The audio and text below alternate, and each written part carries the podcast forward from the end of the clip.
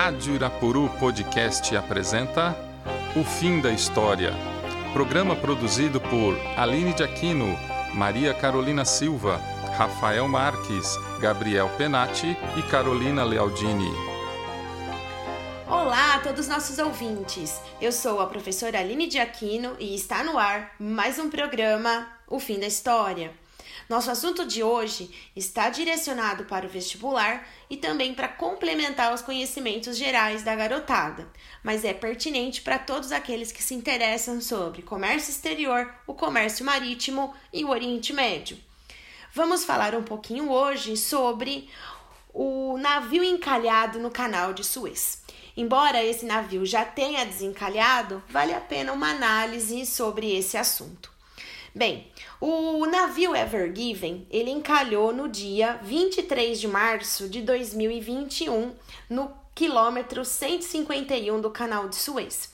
Esse trecho onde o navio ficou encalhado é o único trecho que o canal possui uma única via.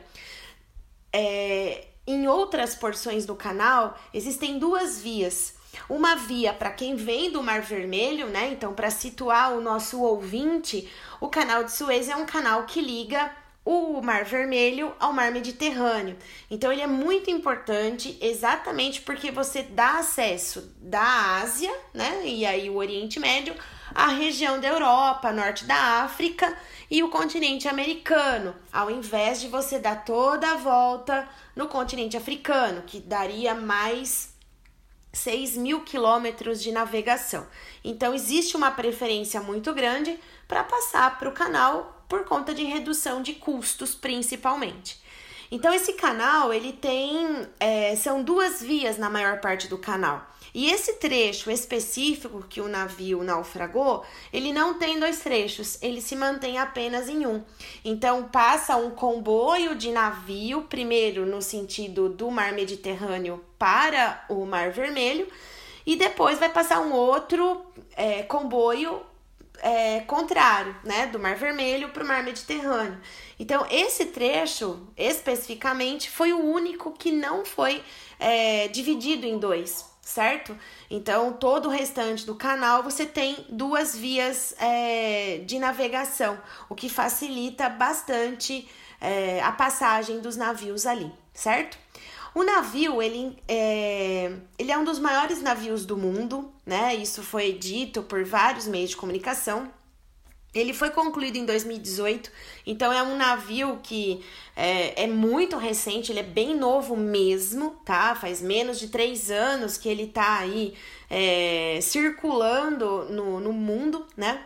E ele tem 400 metros de comprimento, 60 metros de largura, é, e ele tem mais ou menos 15 metros de calado, tá? Então, ou seja, é considerado o, o maior navio do planeta e ele estava deslocando 200 mil toneladas, tá? O que daria aí mais ou menos em torno de 20 mil containers. O navio Ever Given ele estava indo da Malásia para os Países Baixos, para o porto de Roterdã.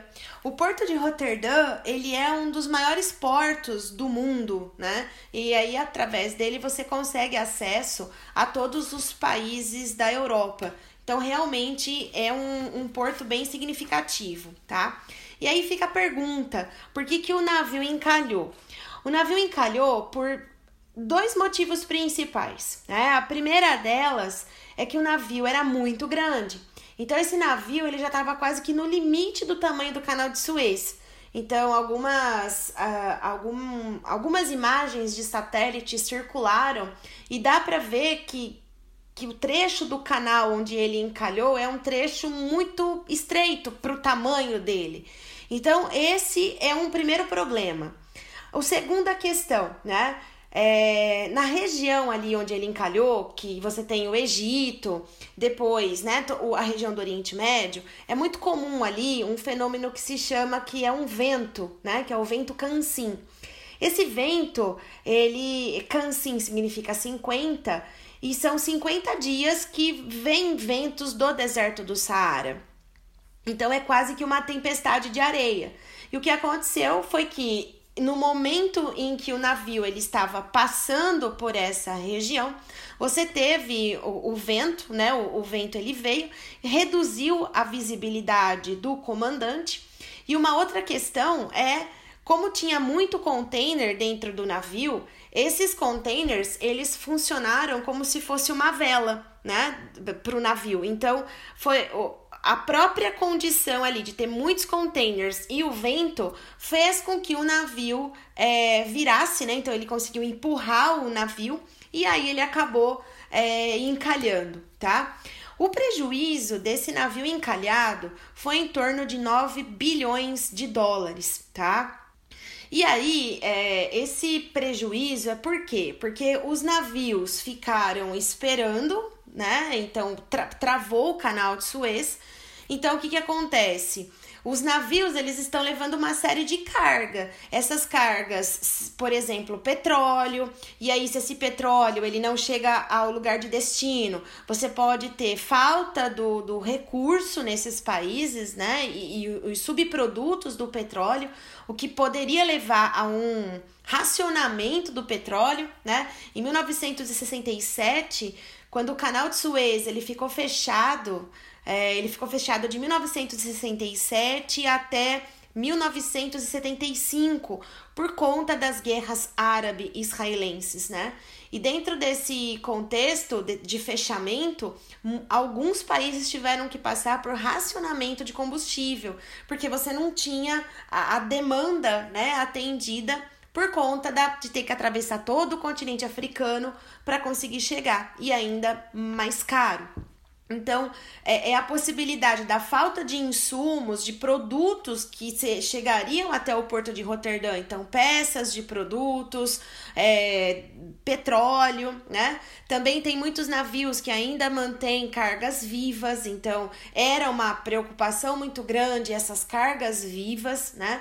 Então, muitos navios, eles acabaram é, optando por passar pelo Cabo da Boa Esperança, que é a região da África, né? Fazer o contorno ali na região da África. E isso também gera um custo pro, pro navio, né? Então é um maior tempo de navegação, e aí você gasta mais combustível, você precisa pagar a tripulação, a alimentação dessa população, então tudo se torna mais caro.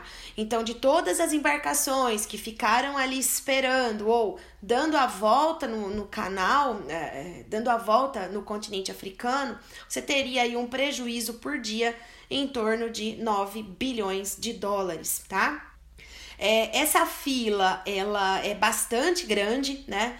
É, e vai demorar agora com o desencalhe no último dia 29 de março, vai demorar cerca de 3 a 6 dias para que esse navio. É, para que o fluxo normal no canal seja atendido, né?